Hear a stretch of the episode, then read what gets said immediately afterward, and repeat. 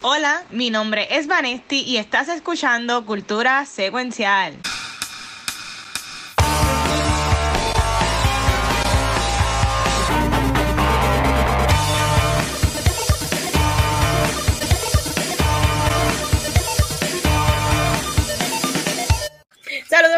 Y bienvenidos a otro episodio de Cultura Secuencial. Yo soy Vanetti y estoy súper emocionada. ¿Ves que las panteras están hablando aquí? ¿Escucharon? tenemos un episodio que lo hemos atrasado un poco, pero estamos súper emocionados de hablar de Black Panther. Pero antes de comenzar, yo quiero que todas esas panteras que se escucharon se presenten. Ah, yo. Empezamos bien. Empezamos bien. Mira, yo soy la pantera que está enfogonado con Marvel porque they CGI'd partes de Namor que no podían CGI. Gabucho Graham. Gabucho, pues yo soy la pantera que te dice que supuestamente él dijo que era embuste, de que la, la versión real de él era la, la, la foto editada. Ah, pues no, qué fallo. Pues, ya, ya no me gusta Namor. Ya no me gusta. No, bueno, no. sé cómo se llama. Namor, Namor, Namor. Nadie sabe cómo se pronuncia. No, el niño sin amor. El niño sin amor. Eso, quedó cool. Pero él, por el dijo eso, yo le hice en entrevista que él mencionó que que le preguntaron sobre la, sobre la imagen, sobre el meme, y él dijo, no, la versión real es la foto de la, derecha, que a la foto la que pensamos que es editada. Ok.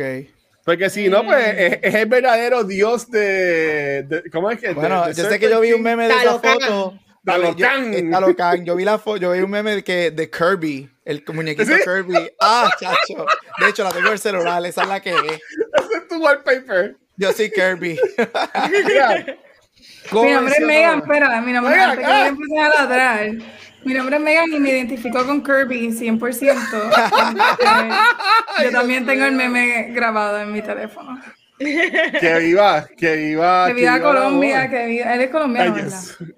No, no es mexicano. No, es mexicano. Él no era colombiano, pues que viva México. No, es mexicano. Este, es salió, en Narcos Bueno, yo lo conocí a él en Narcos México. Narco. Que era el mejor amigo del personaje de Diego Luna.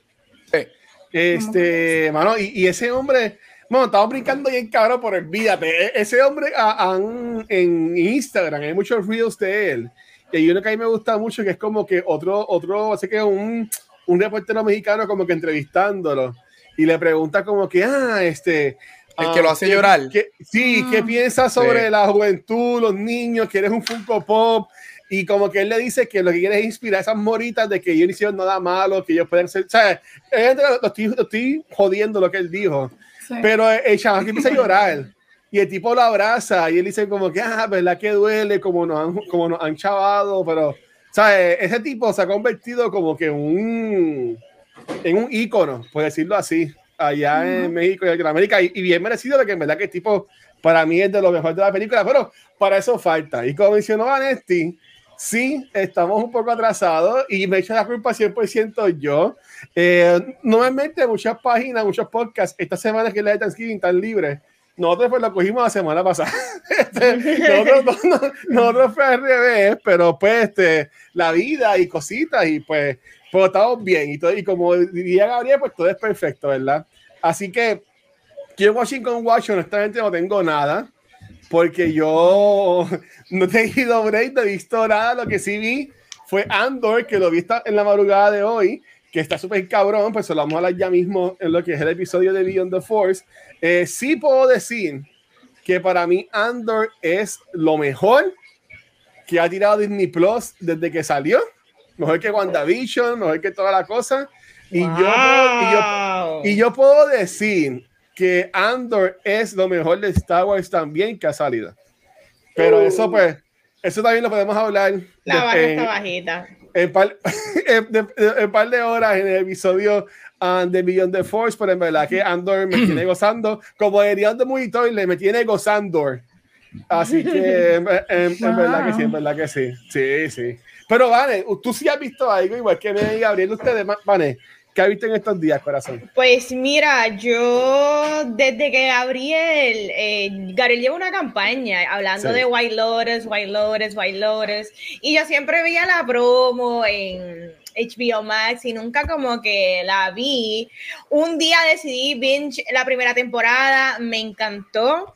Comencé justo a tiempo para comenzar la segunda temporada y hasta el momento no ha fallado. Esta ah. segunda temporada está mucho más intensa. Eh, como hablamos antes de comenzar a grabar el, el episodio, es mucho más sexual. Este, pero como siempre, White Lotus tiene este. Esto no es un. Ok. White Lotus no es. O la primera temporada tampoco. No es de misterio, pero se, el, el, vibe es misterioso, es eerie, es, es, algo bien raro, eh, pero que también tiene mucho humor. So, yo no sé cómo explicarla, pero deberían de verla porque eh, hay, hay buenas actuaciones y hay personajes bien interesantes que tú estás con cada capítulo tratando de ver, pero que, pero a dónde esto va a parar, como que qué va a suceder y me gusta un montón. En esta temporada tienen a Aubrey Plaza, Tío James, este regresa Jennifer Coolidge y Está bien buena, no sé, eh, maybe no es para todo el mundo, eh, pero se las recomiendo. Véanla. Me gustaría hablar de esta serie en cultura, maybe, quizás. Yo, si, ustedes, si ustedes lo, lo, tiran, yo la veo, porque Gabriel, Vanetti y Gabriel, siempre que ustedes mencionan algo, es bueno, o yo confío en lo que ustedes, eh, pues, um, ¿cuál sería la palabra? Este auspician, promocionan, whatever. Recomiendan. Recomiendan, gracias, doctor. Pero pues, tú, tú sí lo has visto, Gabriel, que... Mira, todo lo que dijo Vane. Todo lo que dijo Vane, yo soy fanático de esa serie desde que salió el año pasado. Mi Mike White este, escribe una sátira bien deliciosa. Este, como dijo Vane, este season es mucho más sexual. El primer season tiene que ver mucho con race y con um, social power en, en, en cuestión de economía y pobres y ricos. Y esta, este season obviamente tiene que ver con mucho con, con, el dinero y con personas ricas, pero este, este season es todo about sexual politics. So, este season es todo de sexualidad, acoso, este, sex working, este, so, esto es sexual politics, este season y me fascina. Como, eh, no hay más nada que decirle, o vean, la verdad es que a mí me encanta, es súper delicioso. Audrey Plaza, yo amo a esa mujer, ella es una de mis favoritas me encanta. Theo James, me fascina. Yo estoy con Van, estoy loco para saber qué es lo que van a hacer con ese papel, qué va a dónde va ese personaje. Y si han visto el primer season, el primer episodio siempre empieza con algo, ¿verdad? Y todo el season está hecho alrededor de qué, de quién es y qué fue lo que pasó. Este, so, estoy eh, loco por saber y todavía lo que llevamos son cuatro episodios. Este, y el episodio 3 uno de mis favoritos, usted tenga, hay una escena de Aubrey Plaza caminando por un pueblo que a mí eso me paró los pelos. la, de los hombres, mirándola. Sí. Yes. Eso está, cuando tú ves ese episodio, ves esa escena en contexto del episodio, uff, eso es otra cosa. So, White Lotus Season 2, usted tenga y no está sufriendo del second season slump. Para mí está igual de bueno y si sigue como va, puede estar hasta mejor que el primer season. Yes, agree. Pues mira, a Vane que también le gustan las películas viejas, yo lo que vi en Instagram fue como un videíto de que eso era como que un frame by frame se estaba, se estaba copiando o haciendo honor a una película vieja que también ah. grabado ahí. Como que algo así fue lo que yo había lo que ya había visto. Mm. Pero, pero cool. Si se, si se motivan, lo podemos poner en la lista y lo cubrimos en. es, un, es un super easy watch. Este, sí, es un easy watch. Si ustedes se ponen al día, faltan todavía, o que ustedes pueden ver la primera temporada y luego ver la segunda con Carla, porque todavía está saliendo la, la segunda temporada. Sí, todavía faltan como seis semanas más para el segundo season.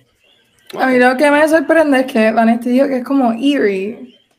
Entonces, la, cuando tú ves el póster no te da ese vibe, te da como que, un, no sé, el amarillo, los tonos amarillos o whatever, no se ve eerie, se ve como que funny, y, eh, no sé. Y es verdad que se van, si tú miras bien, White Lotus y el Season Primer también, es un thriller, estos son thrillers. Lo que pasa es que no son thrillers convencionales. Pero espérate, ¿me va, a dar miedo? No, eso es lo que estamos diciendo. es que, no es raro. no es un thriller convencional de miedo, pero es un thriller. Es un, es un thriller porque tú estás como que on your edge of your seat, qué es lo que está pasando, para dónde vamos. Y es como que, pues, esto trae, como que lo que está sucediendo aquí trae consecuencias, porque tú estás invested en las relaciones de, de los personajes, como que, ay, chico, no la caguen. Eh, y tú estás cada vez como que preocupado, es como que una preocupación de qué va a pasar en la vida de estas personas. Es raro, véanla. Brutal, brutal. Mira, y una pregunta, este, antes de, de, de, de seguir, este, si tú fueras a recomendársela a alguien, porque como, como ya hemos hablado, me, me, estaba curioso porque esta otra persona me mencionó que como que no le haya encantado a primeros episodios. Como que hay, hay, es como que hay que cogerle el, el, el, truco a la serie, es un slow burn, o, o, o, tú dices que es un easy watch, ¿sabes? Que se puede ver bien entonces. ¿Con qué la compararía si fuera a compararla con algo? Mm, con la primera temporada. Tremendo. No, pero ¿sabes con te beneficia de ver la primera temporada. Sí, te beneficia. O sea, lo que pasa es que es es que White Lotus es una sátira que balancea mucho el white, mm, el pun, white y dark humor. Yo la comparo, ¿sabes con qué yo la comparo? La historia es diferente y no es, no es que es así de sangrienta porque tuviste la movie, pero el tono de sátira y el tono de dark comedy yo la comparo con Banshees of Inisherin, que es un, es un, es un acquired taste, right? Es un dark satirical comedy que no es un laugh out loud comedy, no es algo, es algo que aunque es un easy watch, porque yo estoy con Bane, White Lotus es algo que tú, tú, you can binge it, porque tú no, no es algo que te, que te drena, pero también te pone a pensar. Pero es un easy watch que te pone a pensar. So, a mí, yo lo, lo, comparo mucho. Si hay algo de este año que lo comparo, es con tú que la viste, que yo sé que tú la viste, con Banshees ah. of Inisherin, que es esta sátira, un dark satire que brega con temas heavy, pero tú te estás riendo toda la porque a mí Banshees of Inisherin para mí es una de las comedias mejores del año. Y yo estuve riéndome toda esa película. Pero te, yo lo comparo mucho con película, Tú y yo vimos la película, una película diferente al parecer. Porque esa película es bien triste, Gabriel. Y tú te estás riendo un montón. Yo me estuve riendo toda la película. Yo me reí, yo me reí la película, porque tiene su parte cómica. Pero para mí fue una película bien, bien, bien, bien deep.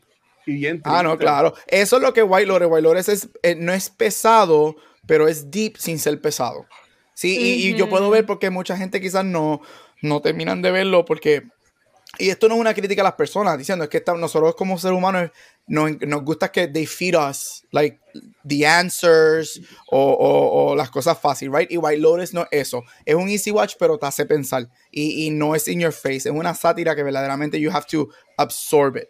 Definitivo. Y, y, puedo ver cómo, un, eh, cómo alguien definitivamente puede verlo como que, ok, this is going nowhere fácilmente tú puedes ver el primer capítulo y decir, ¿qué es esto? Esto no hay una narrativa que tú dices como que pues el villano de la semana o el bochinche del día. Es como que tengo que seguir viendo esto porque quizás al final tendrá el propósito. Y entiendo que no es para todo el mundo porque hay gente que no le gusta eso. Por ejemplo, Mad Men. Mad Men no es que había en el sentido de que no es que hay un plot como tal, tú estás viendo las situaciones, las relaciones y las vidas de estas personas. Y sí, obviamente tenemos nuestro protagonista, Don Draper, que he is a mess, pero you're so intrigued en... Son small character studies. Es eso. Pues, hablando de small character studies, iba a decir Gabriel. No. Ok, hablando de Small Character Studies, este, no sé cómo lo vamos a empatar, pero Megan, ¿y tú qué has estado viendo en estos días? No empata de ninguna manera, small, honestamente. Small characters, tus small characters. para mí, porque para mí, para mí es bien ¿eh? lo que vamos a hablar ahora, pero pues, si a ustedes les gusta, pues cool. No, bueno, ok, voy a ser bien sincera. Yo no veo nada de deportes, no me gustan los deportes, para nada, I'm sorry. Pero cuando llega cuando ya la Olimpiada y llega la Mundial, yo cambio como persona y me entra un espíritu que yo me creo, mira, que yo sé todo, yo sé, yo sé todo de deporte, yo soy una experta en deportes, no lo pongo por Facebook pero yo soy una experta en deporte y es mi tiempo, ahora mismo es mi tiempo. Y yo estoy consumiendo la mundial. Tú estás driving, ajá. Eso, exacto, yo estoy driving con la mundial que yo no sé nada de lo que está pasando, pero cuando me tengo un gol yo estoy gritando en casa, yo estoy viendo todo, o sea, todos los partidos de estos días, yo los he visto todos porque estoy libre. So, yo he estado pegada al televisor el día, bueno, la mañana completa, porque hasta las 2 de la tarde, um, por la diferencia de hora.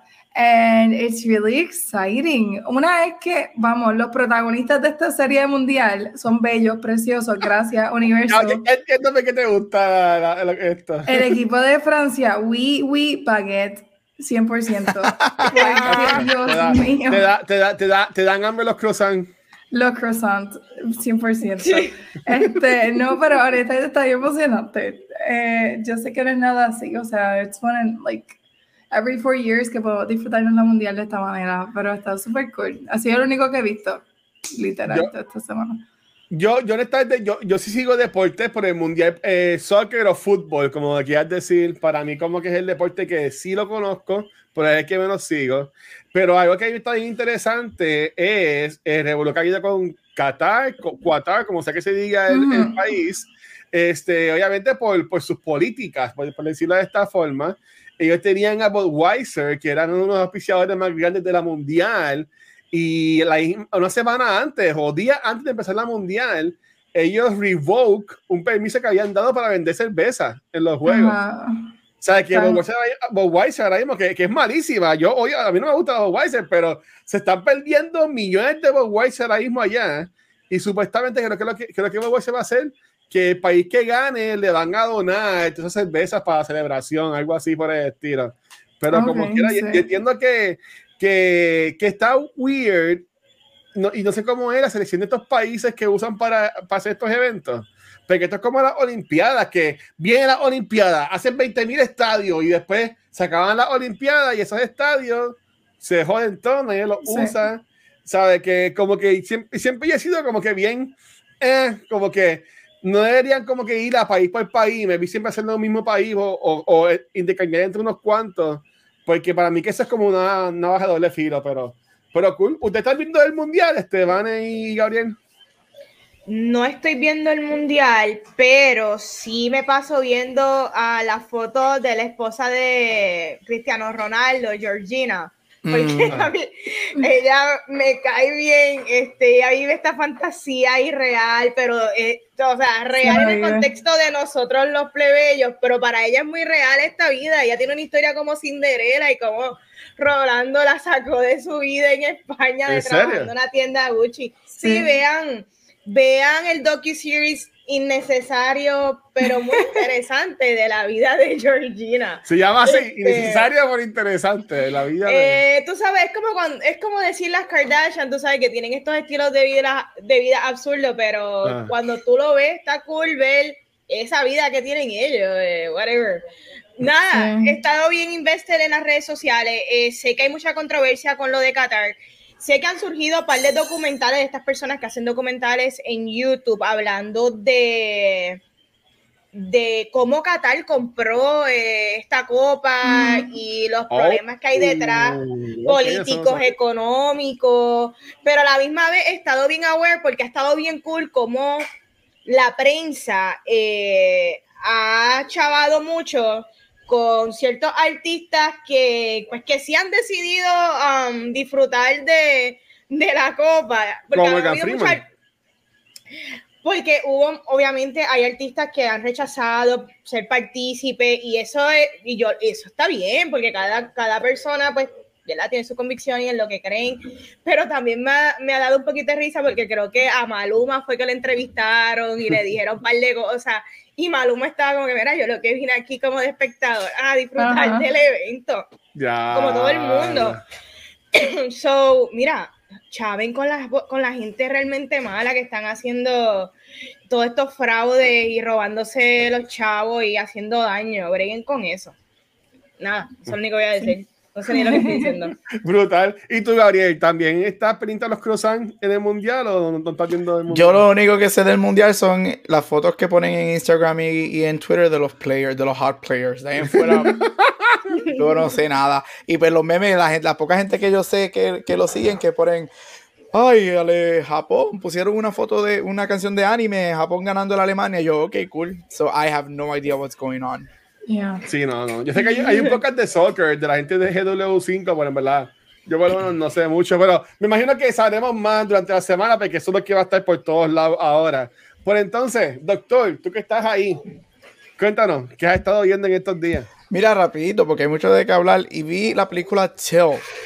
No sé si en Puerto Rico está playing o si estuvo playing o está en selected theaters.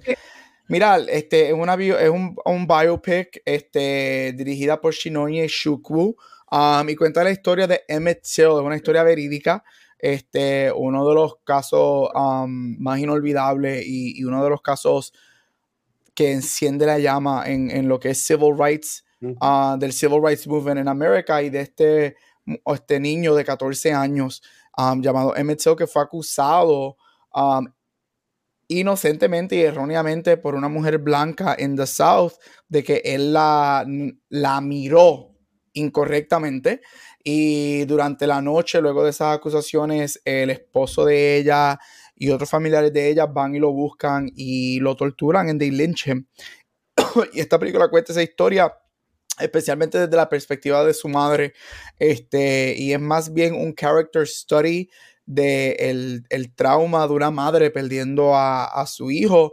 Ah, es extremadamente difícil de ver, sin embargo, a mí me encanta me encanta que ellos they don't shy away from how difficult the story is. Voy a sí, sí voy a decir que no enseñan el lynching. Um, so no es difícil en ah, eso, so no, no enseñan el lynching que le hacen, pero sí se escucha. Este, y se ve, se ve oh, cuando entran al barn donde lo torturan y de lynchen y sí se escucha. Y el, es, es una, son unos minutos bien fuertes, porque a veces para mí, yo yo que me encanta mucho el horror, a mí a veces me da más miedo el sonido y el, el build-up a la escena que el scare como tal. Y eso es lo que, este, mira, la película es fantástica. La menciono y la vi porque yo considero que um, Daniel Detweiler, que es quien interpreta a la mamá, es una shoo para Best Actress at the Oscars. Este, y con una posibilidad tremenda de ganar, porque esa categoría está bien fluida. Este, y mira, es una, es una historia importante una historia importante en la historia del, civil rights en Estados Unidos. La película es excelente como película, como producción, es excelente. hay como 20 minutos tienen que ver en el trial de que, mira, esto no es un spoiler, esto es una historia verídica. Obviamente, hombres blancos en el South, ellos salen inocentes. y la segunda mitad de la película es el, el, la, el road de la mamá y convirtiéndose en esta civil rights leader um, que ya se convierte en Estados Unidos. Así que si tienen la oportunidad de ver Till, sé que ya muchos cines no la tienen porque pues desafortunadamente no he hecho mucho dinero. Si vas a esperar que salga en VOD, um, te la recomiendo. Excelente película, um, muy buena con una interpretación de Daniel Detweiler excelente, exquisita. así que Till, go watch it. Sí, mira, y se me olvidó. Gracias a Dios que me acaban de textear y como que ya tú seguiste algo. Este, Corillo, yo, yo siempre soy el primero, pero ahora soy el último, rapidito, para ir a la Panther. Este, este pasado domingo, este, gracias a la gente de Disney Sociedad Integrada, fuimos a la función especial de Strange World. Este, la película nueva animada de Disney que ya estrenó en los cines, estrenó hoy en los cines de Puerto Rico y Estados Unidos. Este, a mí me gustó la película, no es nada wow. Este, la historia está bien chula historia está bien chula, las animaciones están bien cool, pero no, no va a ser un clásico.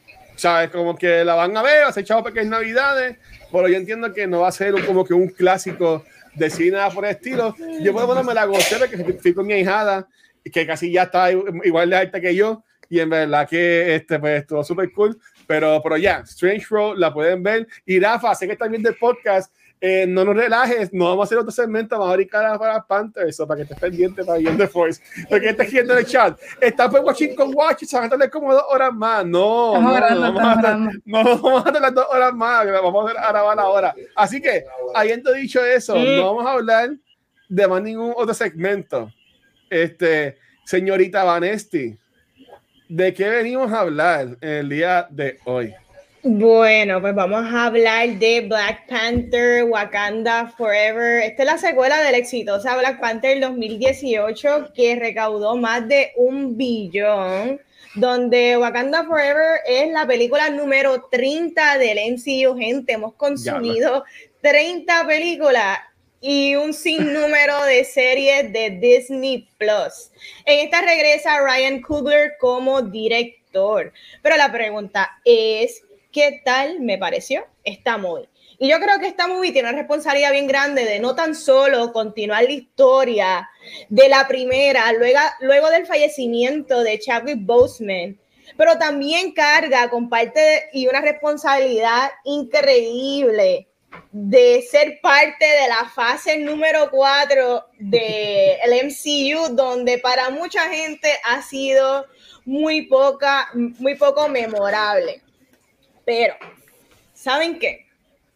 Wakanda Forever tiene mucho, pero mucho de la magia de Marvel que llevamos rato sin ver. No les voy a mentir, hay escenas que se ven espectaculares. Yo he sido una persona que he criticado un montón el CGI, no tan solo del MCU, de Disney recientemente, las películas que han tirado, el, la calidad ha sido súper por debajo de lo que hemos estado acostumbrados, pero esta película se ve muy bien y va muy bien con el score que ha creado Ludwig Göransson. Para mí, muchas de las escenas fueron una experiencia inolvidable. Yo estaba muy preocupada con Shuri eh, como protagonista y para mí ella pudo balancear y cargar en gran parte la película efectivamente. Yo creo que la introducción de Namor y el reino de Talocan es de los mejores origin stories que ha traído el MCU en las 30 películas y las series que hemos visto. La película arranca bien, arranca muy bien pero cuando se desconecta del core, de lo que debió ser la movie, para mí se ve gravemente afectada. Lo que fue la introducción, si se le puede llamar introducción al personaje de Ironheart, eh, se sintió súper forzada, no aporta nada a la película y para mí es un disservice al personaje, tristemente súper innecesario. Ross y la jeva del CIA me pregunto, ¿en qué película andaban estos personajes y qué hacen aquí? Porque cada vez que los añadían, ellos paralizaban el momentum de la movie, una película que ya de por sí es bastante larga.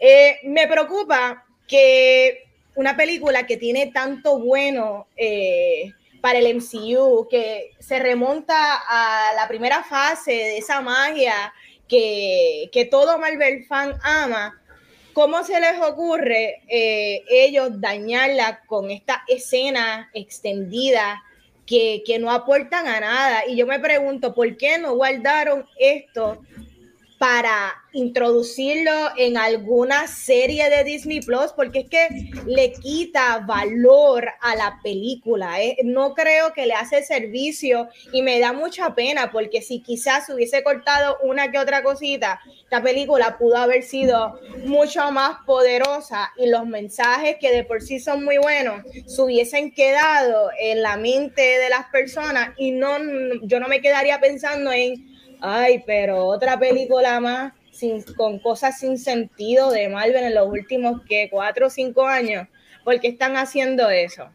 Este, en conclusión, esta película tiene muchas cosas que me gustaron. Eh, es una película que se ve que se hizo con amor y que es de muy buena calidad, pero se siente discombobulated y tiene problemas en el writing y definitivamente cuando tú la ves, tú dices, wow, ¿cómo va a ser que estas dos grandes potencias, Wakanda y este reino, que son probablemente la gente más interesante, inteligente y poderosa de todo el MCU, tú los vas a poner a pelear throughout toda la movie, en serio.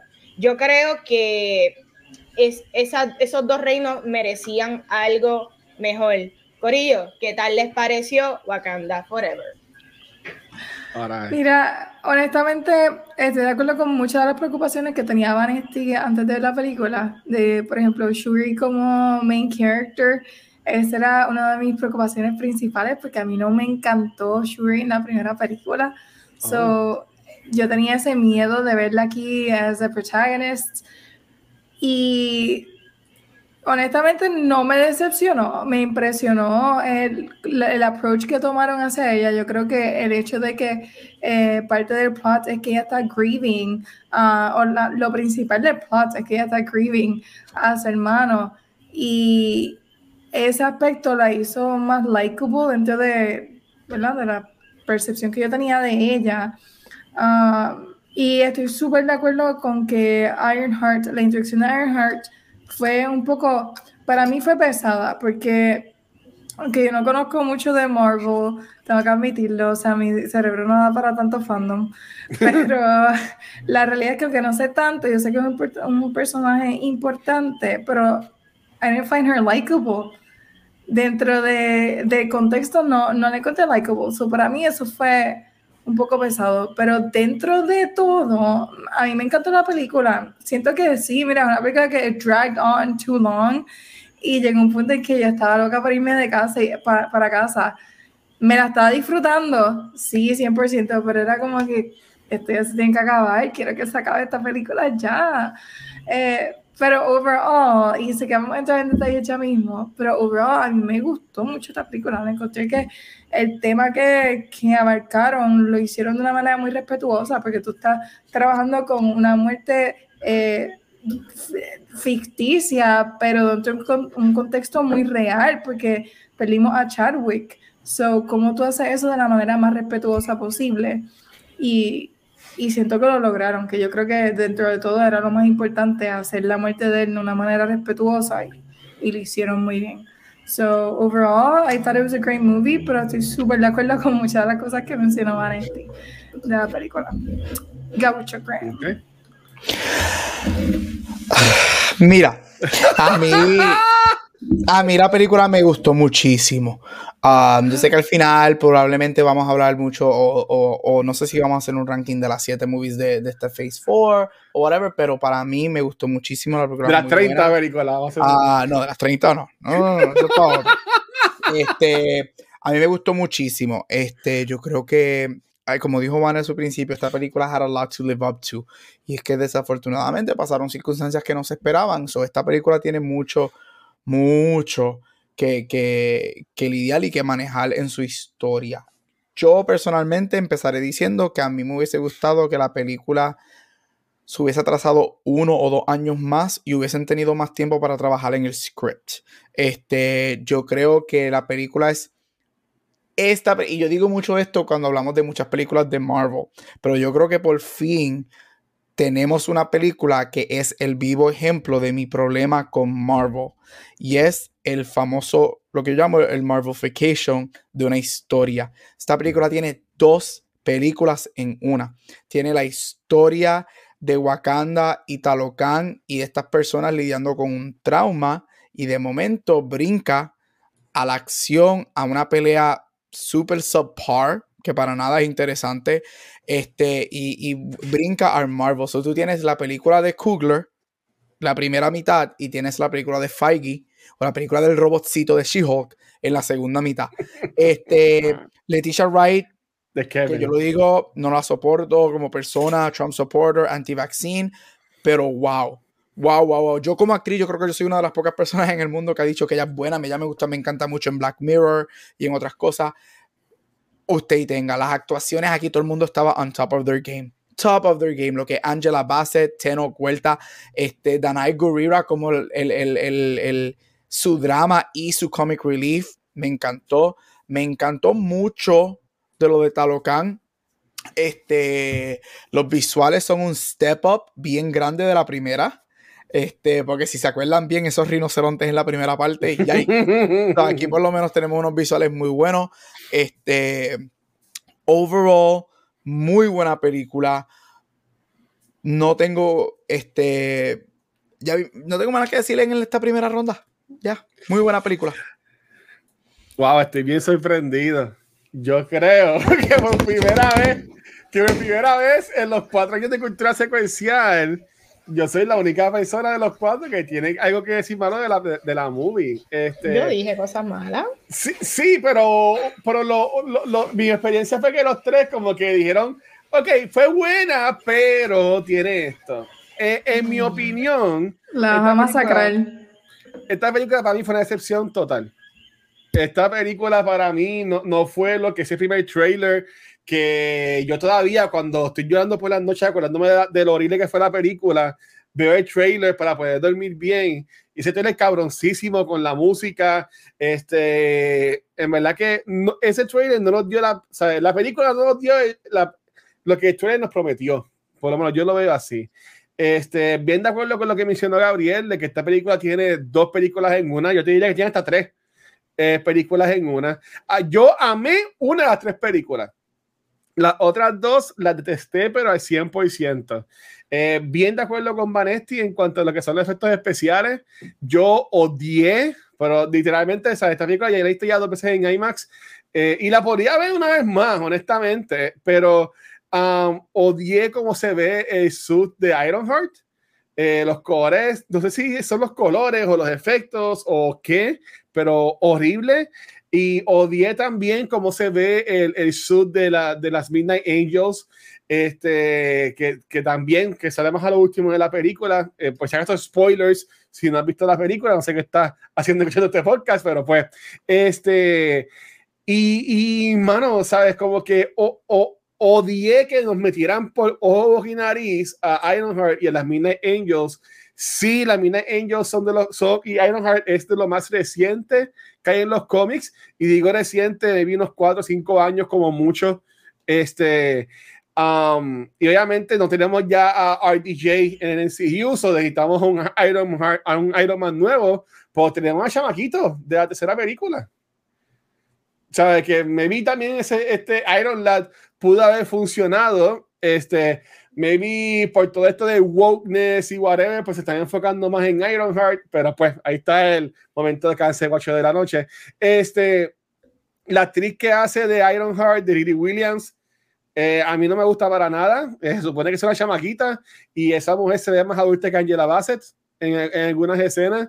Este, pero nada, para decir algo bueno de la movie, eh, yo amé lo que es el principio de la película. El principio, el principio y el final, final, final, cuando están en la playa de la movie, es algo hermoso. Eh, Ryan Coogler y el que manejó la música, como usa, es el, la falta de sonido, por decirlo así, y, la, y el sonido de las olas y el mar y el viento. Para mí es, algo espectacular como lo, como lo usa. A veces que lo, lo viví, me, me, me se paran todos los pelos en esas partes. Pero aquí en esta película, para mí, yo la, yo la pondría honestamente en el lower tier de, de, del MCU. Este, um, yo, eh, a mí no me ha gustado mucho este Phase 4 del MCU. Eh, yo odié, yo odié el final de Shang-Chi. Yo pondría Shang-Chi por encima de la Pantera Wakanda Forever. fácilmente. Este, pero, pero again, again.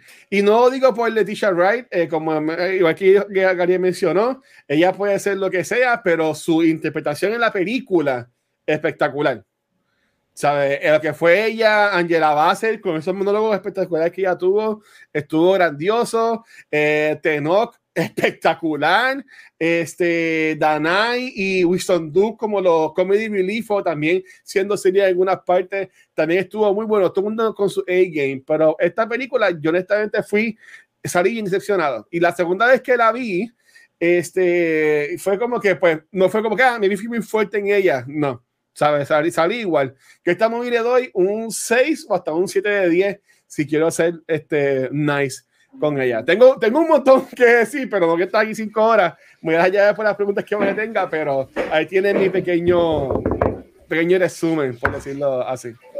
Perfecto, porque ahora vamos para la parte donde vamos a poner en orden eh, las películas de Phase 4 y yo les voy a dar un minutito y se las voy a mencionar rapidito para las personas que son escucha nuestro podcast y lo están viendo live, eh, en orden en que han salido estas movies, comenzamos con Black Widow, está Shang-Chi, Eternals, Spider-Man No Way Home, Doctor Strange in the Multiverse of Madness, Thor, Love and Thunder y culminamos Phase 4. Estamos hablando solamente de las películas que tuvieron, ¿verdad? Wide release en los cines, eh, Black Panther, Wakanda Forever.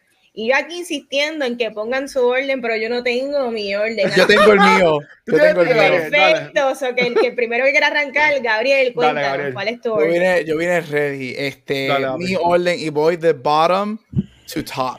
¿Cuántos, ¿cuántos son? Siete. Wait, y me falta una Black Widow, Shang-Chi, Spider-Man, Doctor Strange, Eternals y Wakanda. Thor, Love and Thunder. Ah, diablo, esa es la última. Yo voy qué memorable. Chacho, así de importante fue. Yo voy, voy de bottom a top. Ah. Yo sí voy a decir esto. Para mí hay una distinción entre las top 3 y las 4. Las, las bottom 4 for me son desastrosas que yo no las soporto. El tiebreaker de esas 4 para mí fue rewatchability y expectations que yo tenía con la movie. So, mi número 7 de las 7 es Doctor Strange in the Multiverse of Madness. ¡Eh, a diablo! Yo esa película... ¿En serio? ¡Eh, a diablo! Esa película yo no pienso volver a verla el resto de mi vida. Número 6, Thor, Love and Thunder. Esas dos están en esas últimas dos posiciones por expectations. Las expectations de esas películas eran bien altas y para mí fueron un desastre. Número 5, Eternals. Número 4, Black Widow. Y la razón por qué Black Widow está sobre Eternals, que aunque yo también la soporto, es por Florence Pugh. So, ese fue el voto que ayudó a Black Widow. Que al número 3. un poquito. subir un poquito. Número 3, Spider-Man. Número 2, Shang-Chi. Y número 1, Wakanda Forever. Ese es mi ranking de, face, de movies de Phase 4. Esto está oh, interesante. Ok, Barry Megan, ¿estás ready? Todavía, no, yo estoy aquí, que está escuchando. Yo Ok, yo estoy ready. Yo estoy ready. Yo, estoy ready. Dale tú. ok. Ya lo. Ok, nada. Para mí, de, abajo para arriba, para mí la más malita de Phase 4 eh, fue Thor Love and Thunder. Esa puede estar número 30. Eh, si lo fuéramos a, a, decir así.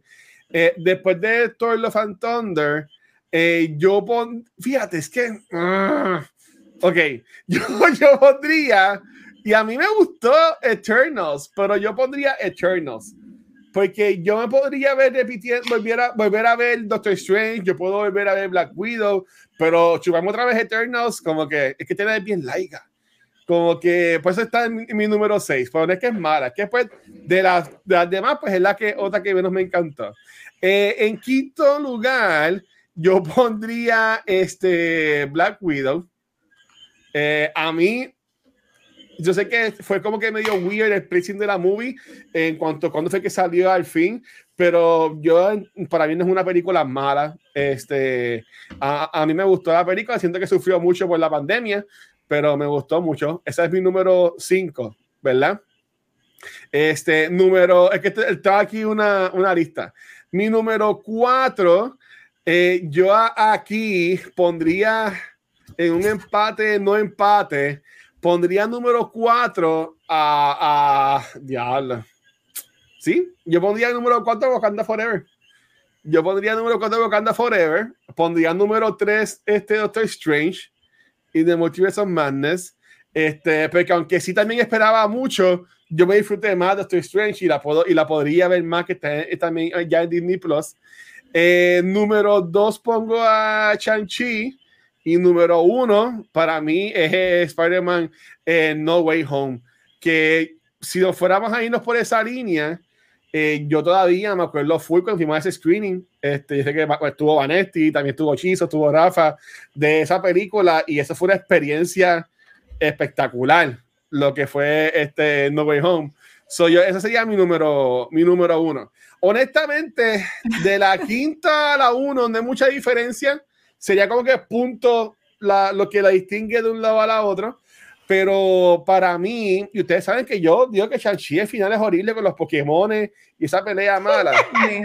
yo, yo, me, yo me disfruté más, yo me disfruté más Shang-Chi y esa pelea horrible con el dragón y los Pokémon es horrible que la pelea de los Power Rangers Y, el, y el mega ejército que tiene Talocan supuestamente, y eran como 30 personas peleando ahí en un botecito. Pero partieron, partieron como quiera, partieron, le echaron agua, los mojaron a todos. Ok, Vanesti y Megan, ¿cuál de las dos está ready para decir su ranking? Yo estoy ready. Dale, Megan, dale tú. Ok, so la última, maldita sea las cabras, esa tour, 100%. No, yo no creo que I would willingly say ever, quiero ver Thor Love and Thunder.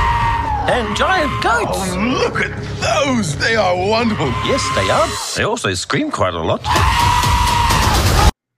Porque tú tienes eso ahí. Miren, algo que no, usted yo no había dicho aquí, las cabras son mi animal favorito. Y ya no la soporto por esa película. Este, Eternals en sexto lugar. Pues yo me dormí en esa película, pero es que necesitaba un séptimo y un sexto, así que esas dos son lo peor de lo peor. Um, quinto lugar, Black Widow. Yo creo que en esa coincidimos bastante. Uh, fourth place, Doctor Strange. Pero a mí me gustó mucho. La puse ahí porque me gustaron más las otras tres. Pero a mí me gustó mucho Doctor Strange. Yo me la disfruté. Este, tercer lugar, Spider-Man No Way Home.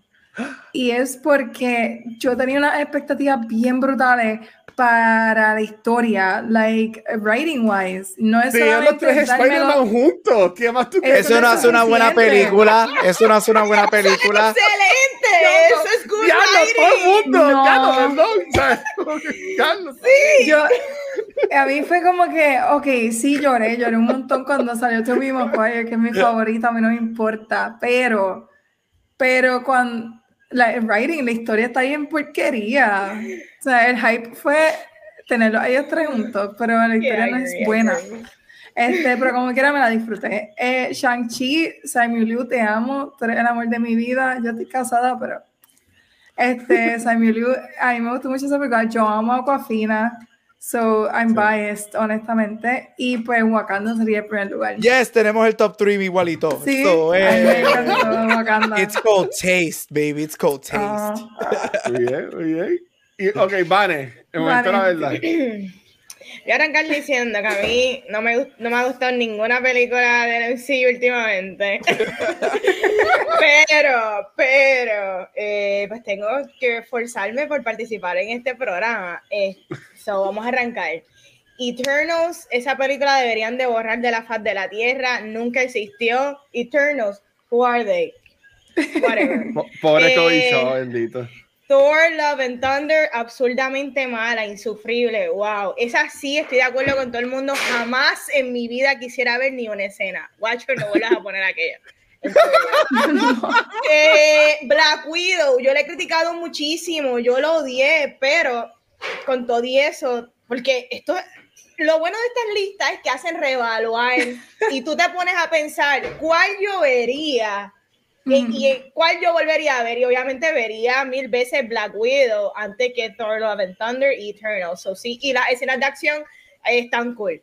Eh, ¿Cuál sería? Es que estoy por la. No sé en cuál estoy. Doctor Strange sería la, la próxima en mi lista. Doctor Strange number four. Number four. Sí. Ok, Doctor Strange number four. eh, yo me la disfruté, me la tripié. Yo fui un screening, probablemente eso me ayudó mucho una loquera, pero me gustó. Shang-Chi es mi número 3 eh, y les voy a explicar por qué Shang-Chi era mi número 2. Pero de repente se convirtió en número 3 porque no, porque me gustó la música de la película que va a ser mi number 2 y Shang-Chi mm fue muy buena, me, me, la, como que fue muy divertida y el origin story excelente, pero ahora mismo cuando pienso en la música no fue memorable la música de Shang-Chi. Number two, Wakanda Forever por la música. Eh, yo creo que esta película tenía muchas, muchas cosas que tenía que hacer y en muchas de ellas she delivered y en otra el vehículo Marvel la cagó. So, como quiera, dentro de Phase 4, que ha sido una porquería, esta es la número 2. Y la número 1, indiscutiblemente, de todos los tiempos, Spider-Man No Way Home. Gracias, Vanetti. Gracias, Vanetti. Gracias, Vanetti. Vanetti nunca esta película, esto es para los fans nada más, porque tú me vas a venir a decir a mí que en esta película ellos encontraron la cura de todos sus villanos en que 10 minutos, por favor. Eso le quita el servicio y el valor al mundo cinemático que habían creado. Que, by the way, esta película no es ni del MCU. Esta película es de Sony. Esta película es más Sony que del MCU. Imagínate qué porquería estado Phase 4, que la mejor película de ellos es de Sony. Tómala. Wow, eso hay, que hacer, hay, que hacer, una camisa. Hay que hacer una camisa con, con, con y no eso. tiene sentido. Y es buenísima y no tiene sentido. No hace sentido. Nada hace sentido. Las reglas la ciencia detrás de esta movie doesn't make any fucking Si tú vienes a ver, como dijo Megan, el guion de Spider-Man es un desastre un desastre. Esa película lo que la hace a todo el mundo decirle es la mejor de Phase 4 es porque tienes a ellos tres. Tres Spider-Man, eso es lo mejor. Eso es lo único, pero el guion de esa película es un desastre. ok, y aquí le voy a meter, y perdón, van a decir, yo sé si tienes un orden, pero, ok, eh, Megan y Gabriel, ustedes que pusieron a Wakanda Forever en, en, su en primer lugar, ok, y, y again, y esto lo voy a decir, porque decía, ocho, pero dijiste que la puedes ver otra vez más en el cine, sí, la puedo ver otra vez en el cine, porque no es una película mala, pero a mí me decepcionó. Y eso pasa. Por ejemplo, cuando, cuando yo tengo una hambre bien cabrona y, voy, y estoy voy, voy para Pan de Express y me estoy saboreando la comida de Pan de Express y cuando me la dan está fría, pues es, es, buena, pero me decepcionó porque estaba fría y no me, no me gustó. El problema es que fuiste a Panda Express y no fuiste a unos chinos de verdad. Ese es el problema. Ok, para, la, pregunta, la pregunta entonces es, este, me soy yo que estoy exagerando y me soy yo que pues, esperaba mucho lo que sea. ¿A ustedes entonces les, gustó? Eh, bueno, aquí este Gabriel ya mencionó que no, pero ¿a ustedes les gustó cómo manejaron lo de Ironheart? ¿Cómo manejaron lo de los Midnight Angels? Eso ustedes tienen que estar cool. La pelea del final, ¿sabes? Porque la pelea de Namor con, con Churi, eso quedó cool. Este, y, Duró demasiado. Y cuando, ella, y cuando ella dice Wakanda Forever y explota y ese quema todo se ve bien cabrón y toda la cosa y es quedándose ¿sabes? Eh, sin el agua y toda la pendeja. Pero la, la, la pelea en el bote es horrible.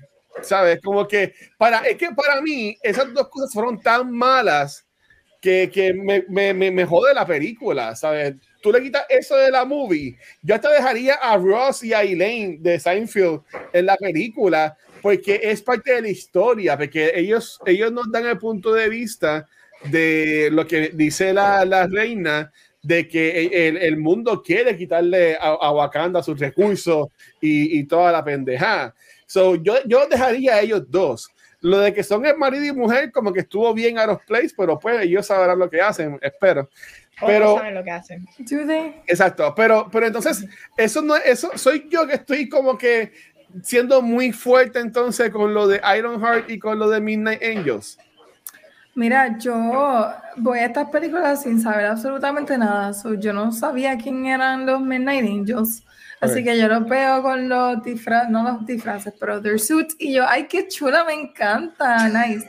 Pero no sé el contexto. So maybe eso ayude a que no me importe la ejecución entonces a cuanto a eso, porque no sé si son importantes o no o whatever. Yo sabía que Ironheart es importante, pero, y mira, de nuevo, no me gustó la ejecución con ese personaje, pero no fue lo suficiente para que me dejara de gustar la película, porque entonces estamos hablando de que tenemos el balance de otros elementos, elementos culturales que lo están representando brutal, el female empowerment, que lo están haciendo perfecto.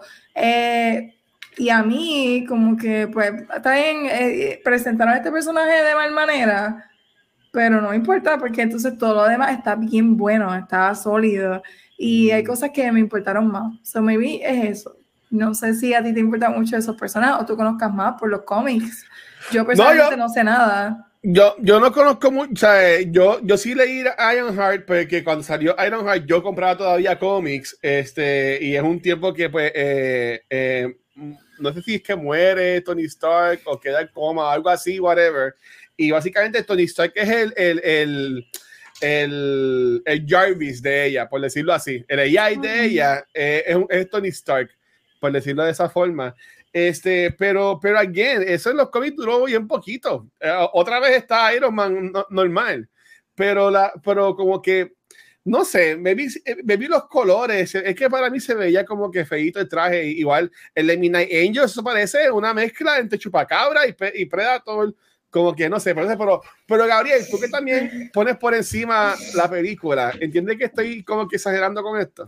Es que a mí, mira, todo, yo estoy bien yo estoy contigo en el que todas las cosas que tú mencionaste, mis, menos mis cosas, las cosas que más yo odio de la película de Wakanda Forever. Sin embargo, todas esas cosas son en la segunda mitad de la película. Y yo creo que yo en el chat de nosotros había puesto que a mí me encantó la primera mitad de la película. para, mí la primera mitad de la película es tan y tan y tan excepcional que supera la, lo, que, lo flojo que es la segunda mitad de la película. Para mí la película, cuando la película, y yo sabía que me iba a dejar de gustar en ese momento, tan pronto el personaje de Lupita rescata a Shuri, yo dije, aquí se comenzó la película de Marvel y aquí que esto me va a dejar de gustar. Toda esa hora y media antes de eso, esa película es un, es un freaking masterpiece. Lo, el sud de las Midnight Angels, ese, si han visto Shape of Water, ese es el pescado de Shape of Water. es el mismo pescado de Shape of Water. También, también. Este, mira, eh, la segunda mitad es. Lo que pasa es que hay cosas en la segunda mitad que a mí me gustaron. A mí me gusta la pelea con ella de Namor. A mí me gusta. El final es. Ah, o sea, si estuvieses cortado cuando ya antes de rescatar a Shuri y le ponías el final, esa película hubiese sido perfecta. Este, pero cuando yo comparo con las otras seis películas de esta fase, por más fallas que tenga Wakanda Forever, y de hecho, vamos a decirlo, tú viendo, haciendo este ranking, whatever, tú ves lo flojo que es Phase 4, hermano, de verdad que sí. Para mí, esta, en general, sigue siendo más cohesive que las demás, porque las, todas las demás para mí tienen momentos buenos. Esta es para mí la más momentos que tiene comparadas con la otra. Este, y es que esta, yo critico lo que critico de todo el mundo, que lo que critiqué de WandaVision cuando hablamos de ella el año pasado, el último episodio, right? Aquí yo lo más que yo di de esta película fueron los últimos 20 minutos. La familia junta peleando. Vamos a secar a Namor, pero vamos a pelear con el Armidal en el medio del océano. Ay, Dios mío, ¿quién escribe estas cosas? Pero la primera mitad de la película para mí es tan y tan exquisita porque Mano, esta era la película, yo soy bien honesto, ya que estamos hablando del tema, esta era la película que ellos tenían que decirle a Feige, Feige, vete para el carajo y déjanos hacer lo que nos dé la gana. Y yo creo que esta película pudo haber sido todo sobre trauma y entre Wakanda y Talocan. Para mí, honestamente, yo te soy bien honesto, esta era la, la, película perfecta para que no fuera Marvel, para que no nos dieran una pelea, para que no nos dieran esta escena de guerra. Tú hazte un character story de estas dos my people of, comunidad de people of color y haces este drama, que es lo que a mí me encanta de la primera, porque la primera para mí yo nunca la he visto como una película de superhéroes, yo la he visto sobre una película de colonialismo con superhéroes adentro y eso es lo que a mí lo que yo quería de esta. Y es por eso es como que, mano, cuando ella explota, tira la bomba y matan a las dos, a las dos que la están cuidando, y dije, aquí es que llegó Feige.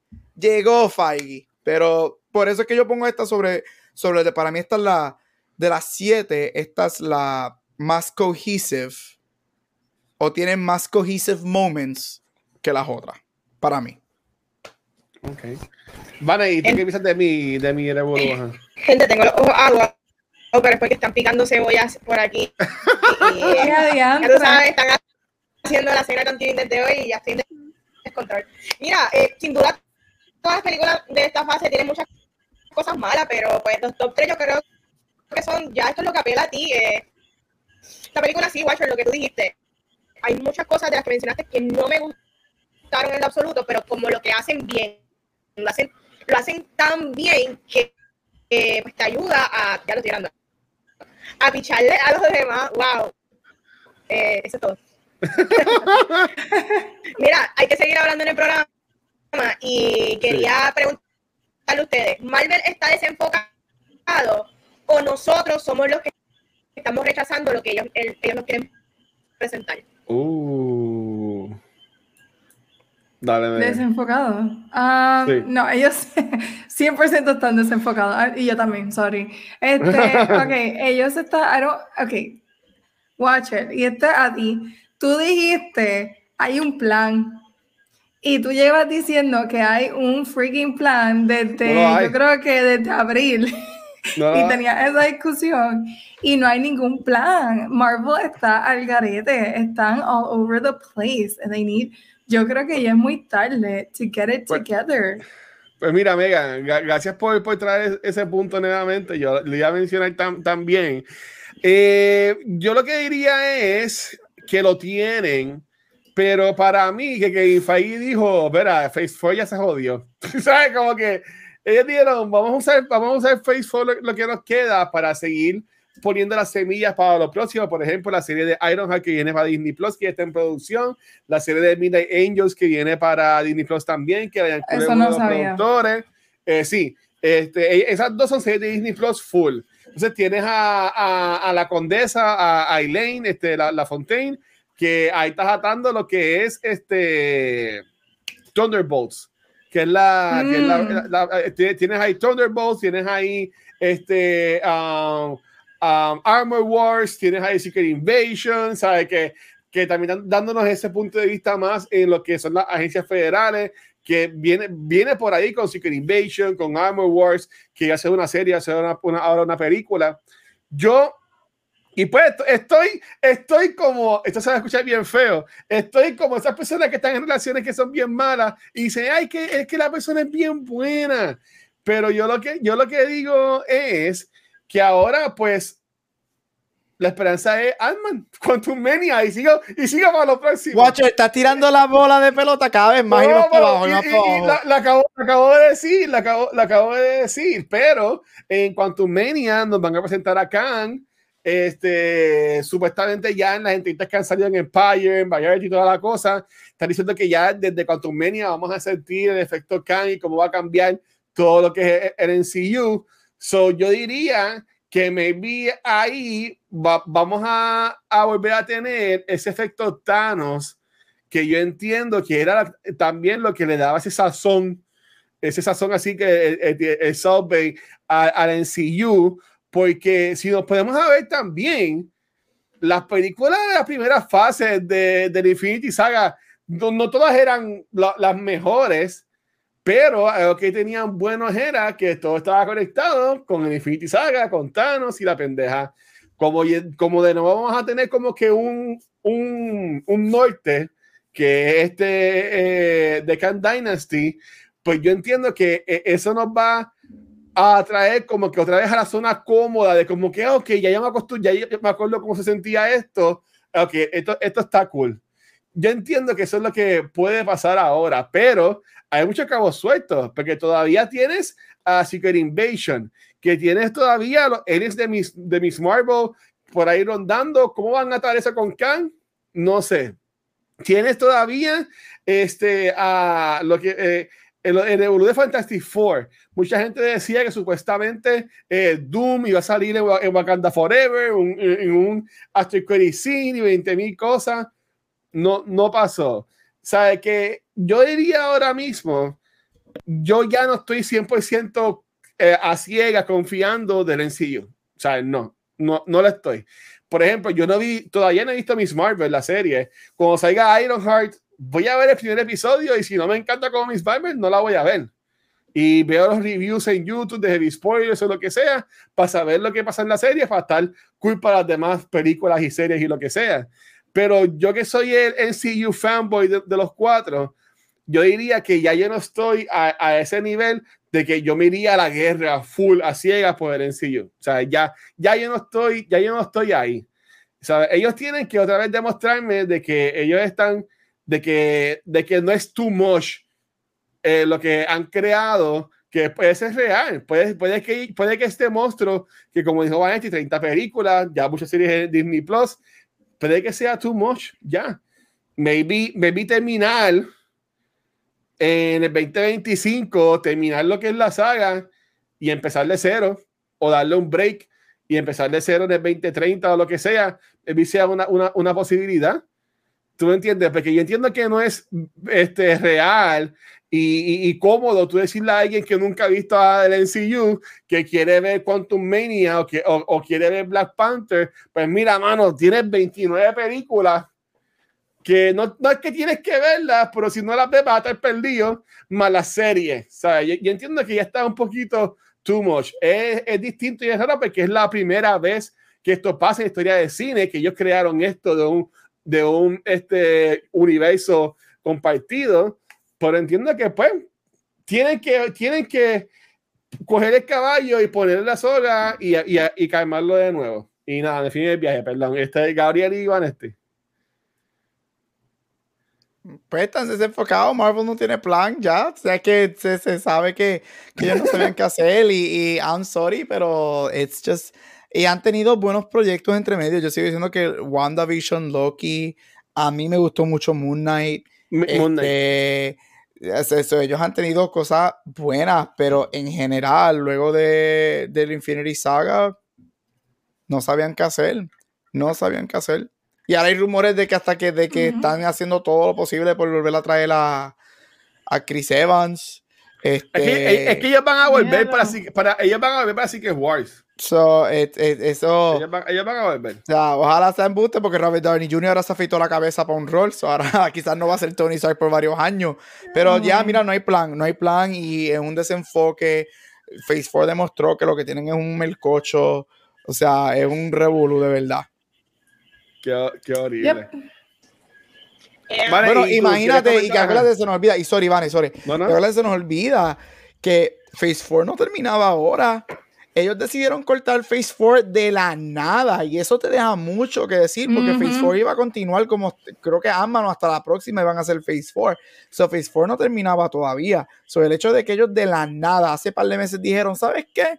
Phase 4 se acabó, Wakanda va a ser la última, y whatever, y vamos a tratar de meter las otras películas a filmar un par de cositas, que los rumores son que están en filmar un par de cosas. Y pues entonces ahora que va a salir el reboot de Spy Kids el semestre que viene, este, con Amma, porque Spy tú me perdonas, eso es Spy Kids, eso es Spy Kids. Cuando yo vi eso, yo, esto es Spy Kids de los yo, 2000. Yo, yo, voy a, yo, voy a, yo, voy a, decir algo, yo voy a decir algo, y yo creo que, y, y, y tengo, tengo miedo, yo creo que Feige sí está metiendo mucho la, aunque siempre la ha metido, pero para mí que lo están jodiendo un poquito, porque, eh, y, lo, y, lo, he dicho 20 veces, el trailer que supuestamente se enseñó de Ant-Man en el San Diego Comic Con no es ese mismo que estamos viendo ahora mismo en el cine.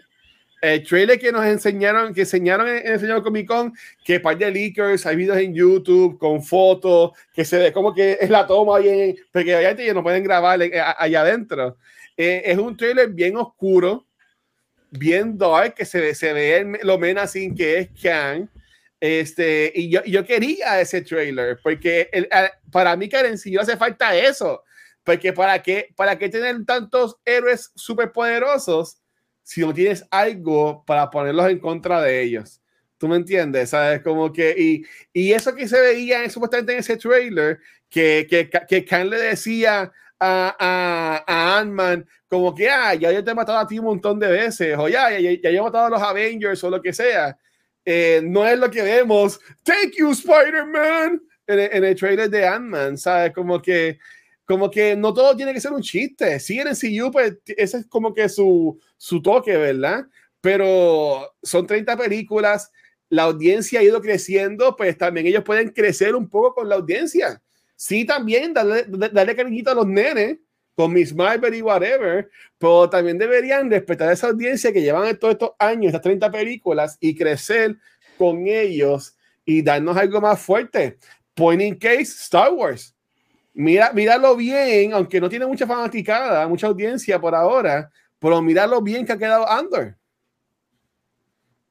¿Sabes? Porque se, se fueron a, algo bueno, algo serio, ¿no? Y, y, y, y tiene todavía el robotcito y las 20 mil cosas, pero algo bueno, algo serio, algo adulto. Y mira la, la calidad que nos están enseñando. Yeah. Estoy de acuerdo. Yo creo firmemente en que if it ain't broke, don't fix it.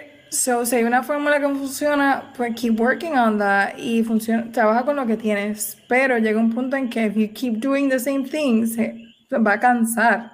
Y Marvel llegó a ese punto, como tú has dicho, it's time to try something new. Sí, yo creo que eso es lo que intentaron con estas películas, pero it's just not working. So, definitivamente aludir o apelar a un audience maduro, yo creo que funcionaría a este punto, porque a mí it worked. No quiero decir que funcione con ellos, ellos lo intentaron, porque si tú te pones a pensar en la serie de Falcon and the Winter Soldier, hay escenas que ellos se atrevieron por fin como que a enseñar sangre y enseñar este tipo de violencia en televisión y es como que, wow, Marvel, you're doing something.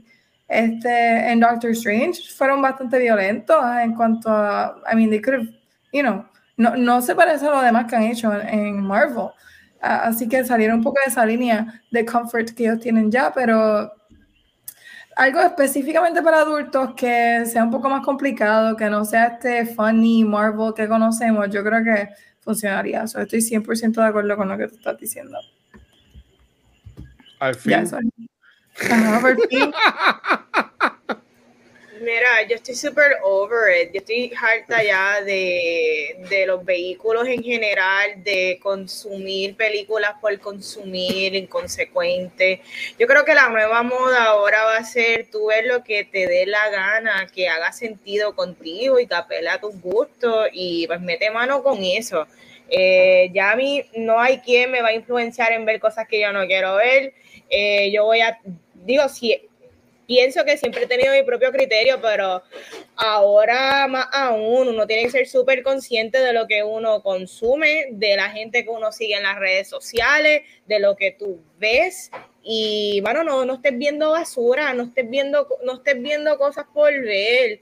Hay que, hay que hay que estar más consciente y ser, porque de alguna manera estamos desperdiciando tiempo y tiempo es dinero. So, ese, ese tiempo y dinero que estamos consumiendo en porquería, vamos a ver otras cosas que realmente hagan sentido. Y Marvel, cuando las cosas pienso que me gusta el trailer, las voy a ver, igual que con DC. DC, si me sorprende, te veo. Tírame City, otra película como la de City que me encantó y voy a estar ahí. Mira, antes que este programa dure un billón de, minutos, vamos para el topic garbage. Vamos para el topic garbage. Yo sé que throughout todo el episodio hemos hablado de las cosas que nos han gustado y no nos han gustado, pero vamos a enfocarnos en las más que nos gustaron y las más que odiamos. Y pues, ¿qué fue lo menos que me gustó de esta película? Mmm eh, las cosas que me sacaban de contexto, que yo creo que es lo mismo para todo el mundo. Eh, Ironheart, innecesario. Y lo más que me gustó fue la canción con la brisa de Fudekush. Esa canción me encantó. esas dos cositas son mi top y mi garbage. ¿Y usted? Top, um, yo creo que la representación de la cultura africana en la película, obviously es de esperarse, pero eh, yo, en un momento en mi vida que yo tuve una roommate de Namibia y mm, compartí con muchas personas de diferentes regiones de África y, y conocer, ¿verdad? Y haberlo visto, entonces verlo aquí en la película, I think it's amazing. Y nosotros a veces, y lo pienso definitivamente en nuestra cultura, nosotros hablamos de nuestra mezcla de cultura y demás, y, y nuestros ancestros y demás, pero do we actually celebrate our African culture? Como que tomamos tiempo para celebrar esa parte que ciertamente está en nuestra, our genes.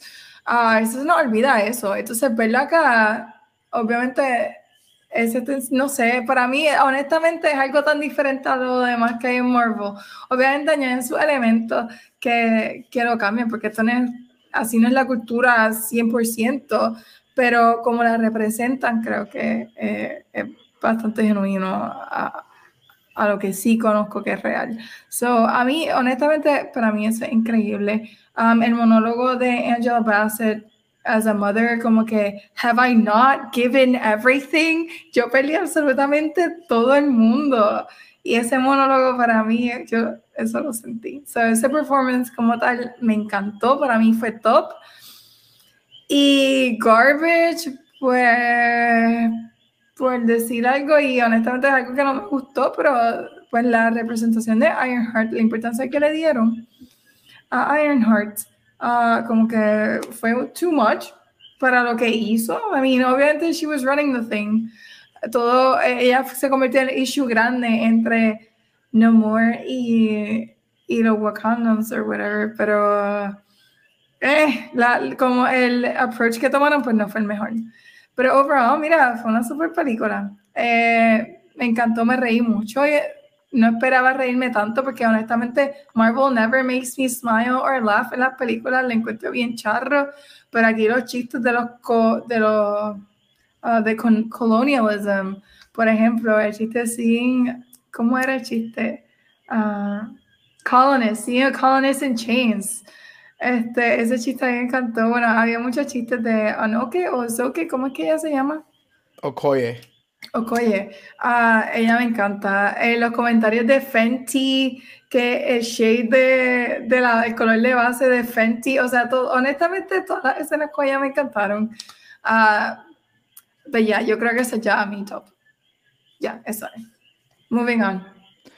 Mira, voy a empezar con el garbage. Este, spoiler en 5, 4, si no lo has visto, 3, 2, 1, 0. Odié que um, Queen Ramonda um, was killed in the movie.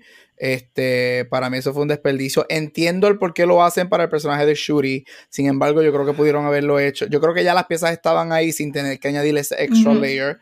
Este, quizás es porque soy un poco egoísta, porque para mí Angela Bassett es Queen. Este, eso, odié eso. Mira, yo amo a Julia Louis Dreyfus. Ella es una de las diosas de comedia, una de las mejores comediantes en la historia. Pero Dios mío, qué mala ella es en el rol de contesa. Que, porque ella es actively bad en ese rol. No la soporto, no me gusta para nada. Este, yo odio, yo siempre he odiado, y Megan va a saber, y Watching probablemente también sabe este término, el uso de los MacGuffins, este, como maestro de inglés. Yo odio eso, de traer esas personas o esas personas o cosas o whatever para un plot device que no se use. Riri Williams fue completamente un MacGuffin en esta movie.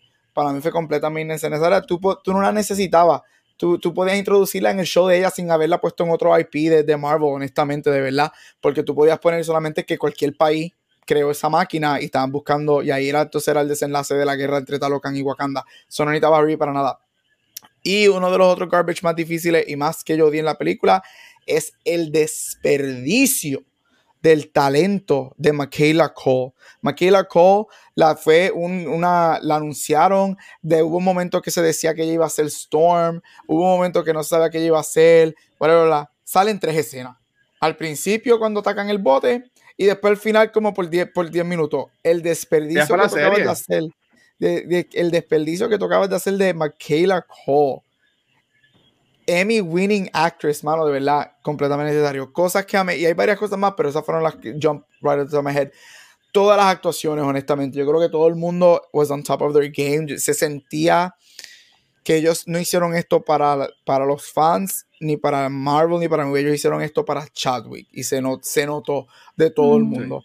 Este. Angela Bassett y Tenoch Vuelta, top MVPs para mí usted tenga esto, A Star is Born, y no, A Star is Born for American Audiences. Te nos cuenta, si este hombre le fallamos como humanidad y no lo convertimos en una estrella, bad for us, porque el tipo tiene un carisma tan grande este, que de verdad que se la come. Ah, la primera mitad de la película, ese opening, ese opening, mira, alguna de las pocas decisiones excelentes de Marvel tirar el open credit después, que, después del opening, que tienen el cold opening y te tiran los créditos, en silencio total. En mi sala de cine se escuchaba un fucking pin drop. Usted y tenga para pelos. Y el último, el credit scene, por fin, un credit scene que aunque no, no añade nada para lo que viene a Marvel, es un credit scene que, oh, it's emotional, so good for them. Este, y el último, los costumes si tú te crees que los costumes de la primera parte son excelentes, que de hecho ganaron el Oscar por costumes, los costumes de esta se los llevan por encima. Podremos tener el issue este de los suits y whatever, pero eso es todo digital, eso no son costumes de verdad, eso es todo un green screen. Eso tenían el, el bodysuit verde y los pusieron, pero los costumes de esta película, todos los costumes que le, que hacen a Wakanda, los tocados de pelo de la gente de Talocan. ¡Ah! Uf, para pelo. Así que los costumes fueron un top notch, mejor que los de la primera. Ok, estamos, estamos ahí, estamos ahí. Ok, de lo, de, lo mío, voy a decir primero los garbage.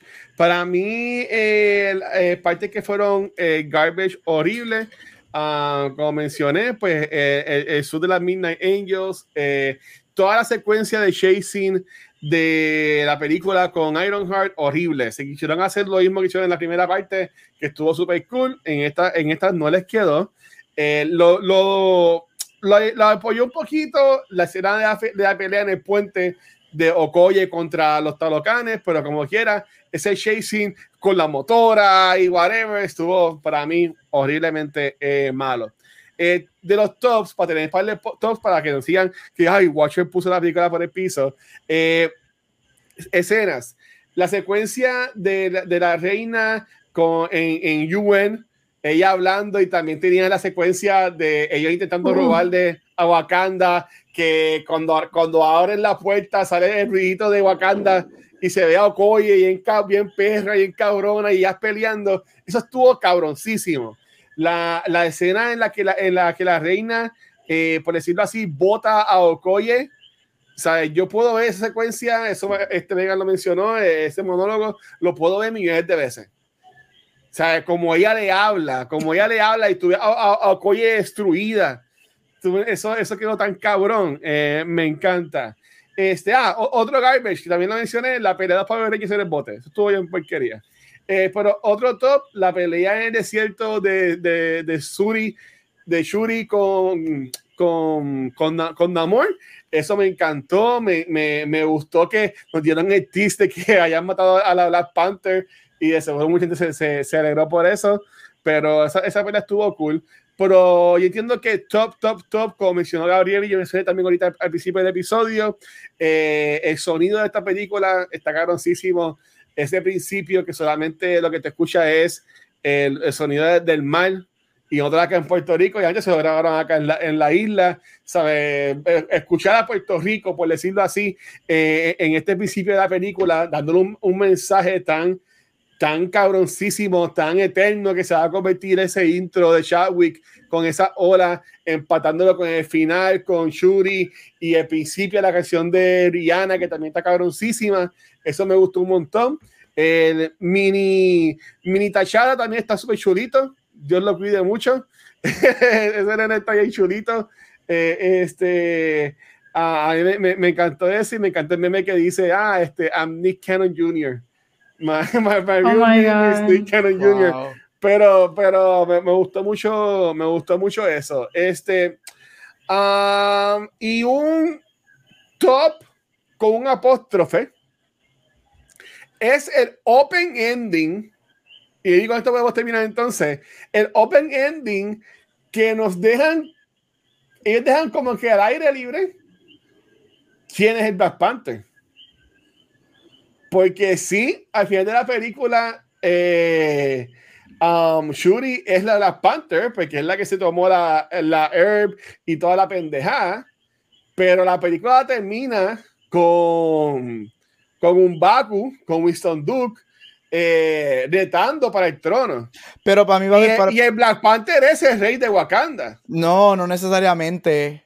Okay. Ellos, ellos, dijeron, Google dijo que puede haber, una, puede haber una distinción entre quién está ruling Wakanda versus quién va a ser el Black Panther de Wakanda. Okay.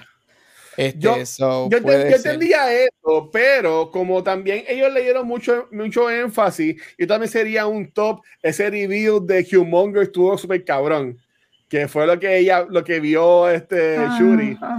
¿Sabes? Como, como le dieron mucho énfasis a que ella se, estaba, a que ella se convirtió en, en, el Black Panther o en la Black Panther, por decirlo así, este, por venganza, por hatred. Como que yo, algo me dice como que que ella lo va a dejar. Como que ya haya cumplido lo que ella quería hacer, pues ya no va a ser más la Black Panther. Y, y ver a un Baku como el Black Panther, yo entiendo que, eh, aunque sí, eh, Leticia Wright es una tremenda actriz, pero si nos vamos a ir por Star Power, algo así por el estilo, yo, yo te diría que una tercera película de Black Panther, este, requiere tener ese Star Power como que al frente de la, de la. ¿Tú crees que, que, que él es mejor? Bueno, que él es más Star Power. Para mí ninguno de los dos es Star Power. bueno, bueno. Winston, Winston Duke tuvo, tuvo Get Out, este, o, o es Nope. Una dos. Este, Oz. Él tuvo Oz. Oz, Oz, Oz, él tuvo Oz, gracias. Una de esas. Oz, él, él es ahora mismo Batman en Spotify y está súper pegado con, con eso. So que él está, él está por, decirlo así, subiendo, bien brutal.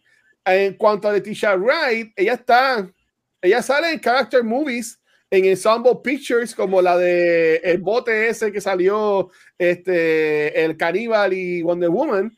Eh, ¿sabe? Como que yo diría que si nos fuéramos a comparar el Star Power, pues es que yo decía, pongan a como la Black Panther, porque esta, esta mujer que es espectacular, que habla un español este, bello, eh, se está acabando el nombre ahora mismo que sale en Star Wars. Lupita, Lupita, Lupita, sí tiene Star Power de hacer lo que le dé la gana. Ah, definitivamente. Eh, o hasta ahora mismo Okoye, o, aunque, aunque esta mujer está bien, bien bici ahora mismo, porque va a salir la serie de Disney Plus, que es la serie de Walking Dead, que va a salir en el 2023, ¿sabes? Que ella también está bien ocupada.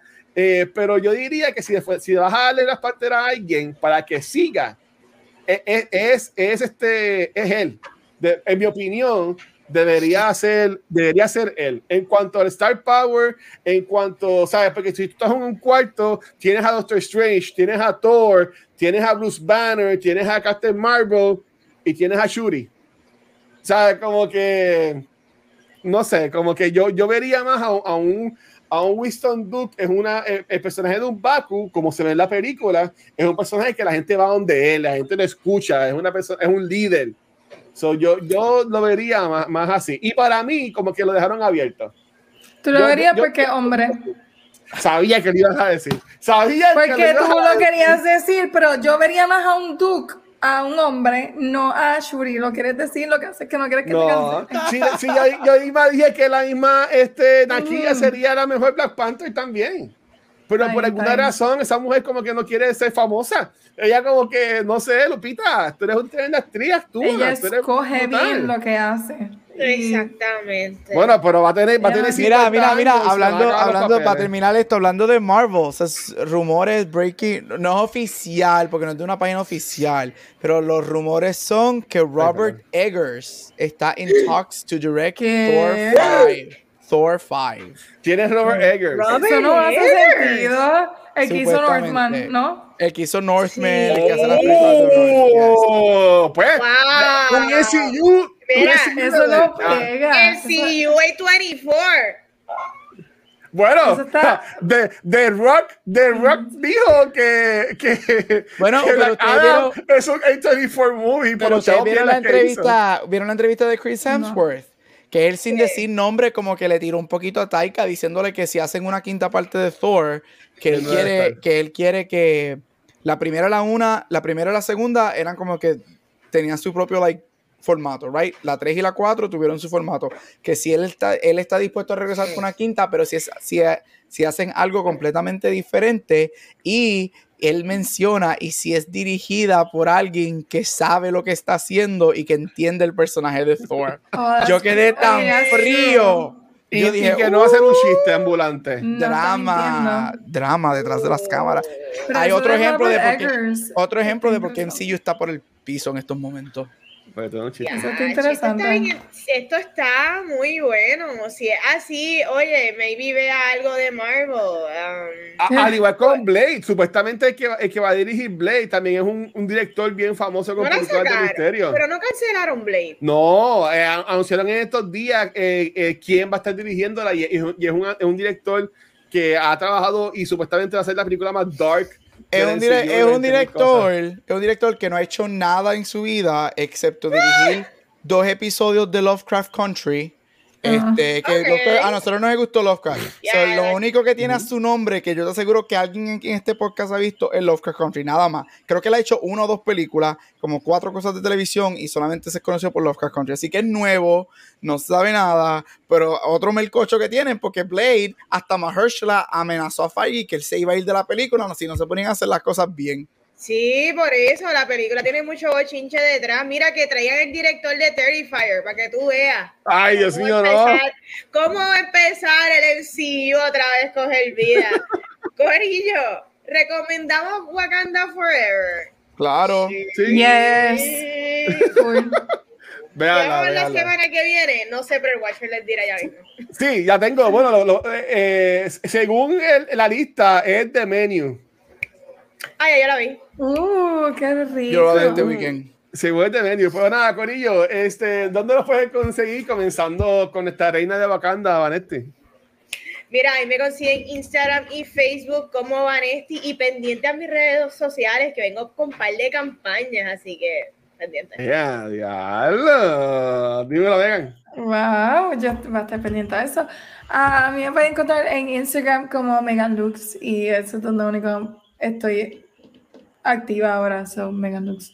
Ya, ya, no estás, ya, no estás, en Twitter, déjate Twitter. Ay, no, de verdad, Elon Musk, no quiero saber de ti, bye. Ay, Dios mío. Dímelo, doctor. Mira, me pueden conseguir en todos social media como Gabucho Graham. Vayan a ver Bones and All este weekend. Salió hoy en Caribbean Cinemas, hoy miércoles, porque hoy es miércoles. Eh, estrenaron en Puerto Rico para que sepa. Y es un wide release porque llegó a Fajardo. ¡Eh, ah, no la cogí para... sorprendida, que es un wide release. No entiendo bien. No entiendo mucho. Eso está bien weird. Tuve la oportunidad de ver la noche y... Mm. Vane, corre, corre, corre, a verla, corre. Se, se, se, le, ve, se le ve echar a media Timote. Corra, es, es, eh, eh, es, gráfica. La pregunta es, gráfica. ¿a Army Hammer le va a gustar o no le va a gustar? Eh, chacho, Army, Hammer, Army Hammer quiere ese menú completito. Literal, de pies a cabeza. Ay, Dios mío. Corillo, a mí me consiguen como el Watcher en cualquier red social y a Cultura Secuencial nos consiguen cualquier programa de podcast en nuestras redes sociales, eh, Facebook, Instagram, Twitter. Como mencioné ayer en Noob Talks, eh, bajamos Hive So, está Hive, no sé si usan Hive, pero pues. Eh, y, pero estamos también en YouTube, pero donde único nos ven en vivo es acá en Twitch, donde esta semana grabamos los episodios de Noob Talks ayer martes, grabamos ahora el de cultura y, y casi ya mismo vamos a grabar el de Beyond the Force, hablando sobre season finale de fucking Andor, que es lo mejor que existe ahora mismo en el pop culture. Este, hablando de, de que hemos visto y para darle cariñito a Caribbean Cinemas, Corillo, este viernes, este episodio va a salir mañana, este Thanksgiving, así que a todo mundo me aprovecha. Pero el viernes en Caribbean Cinemas, para estar el Black Friday, toda la taquilla va a estar a versión de niños. Así que yo les sugiero que vayan. Hay par de películas corriendo. Glass Onion, que estará en Netflix el 23 de diciembre. Glass Onion es la secuela de Nice Out. Eh, esta semana va a estar disponible en las Américas. Este, así que yo la voy a ver el viernes. Eh, también está de Menu, que la que vamos a ver la, eh, la, semana que viene. Como mencioné, también está um, Strange World, que entiendo que hay par hay, hace tiempo como que no había muchas películas buenas, pero después de decir, bueno, está Bardo, que dice que es bien buena, eh, la que Gabriel mencionó, Ivanetti, de Bones and All, para que le vean el Chalamet a Timote, eh, la película de Pinocchio, que también es de, de Netflix, so que hay par de, hay, hay par de películas buenas, si no han visto San Juan, también la pueden ir a ver, Tar, de Fableman, ah, eso ya empezó. Sale este fin de semana, sí. Ya lo, pues este, este viernes tengo un par de películas para ver. Yo a tengo ya, voy a, voy a gozar. Yo tengo ya siete taquillas compradas para este fin de semana. ¡Ey, diablo! Yo por lo menos, yo este weekend por lo menos voy a ver, ya me lo, lo lo voy a ver, quiero ver Bardo, quiero ver The Fablemans y quiero ver este The Menu, que pues es la que vamos a hablar la semana que viene. Y entiendo que voy a ver Glass Onion, aunque va a estar en Netflix en un mes, pero para verla antes de un mes, pues la veo, la veo en el cine. Por eso ya, recuerden, Corillo, este viernes, taquilla de niños, todo el mundo en todos los a las Américas. Y nada, Corillo, la semana que viene vamos con The Menu, Vanesti. Despierte esto, por favor. Corillo, hasta aquí otro episodio de Cultura Secuencial. Y si no tienes chavos para ir al cine, ponte a ver Wednesday, que estrenó en Netflix. Y obviamente tienes la suscripción. Nos vemos la semana que viene. Los queremos. Chequeado, gente. Gracias.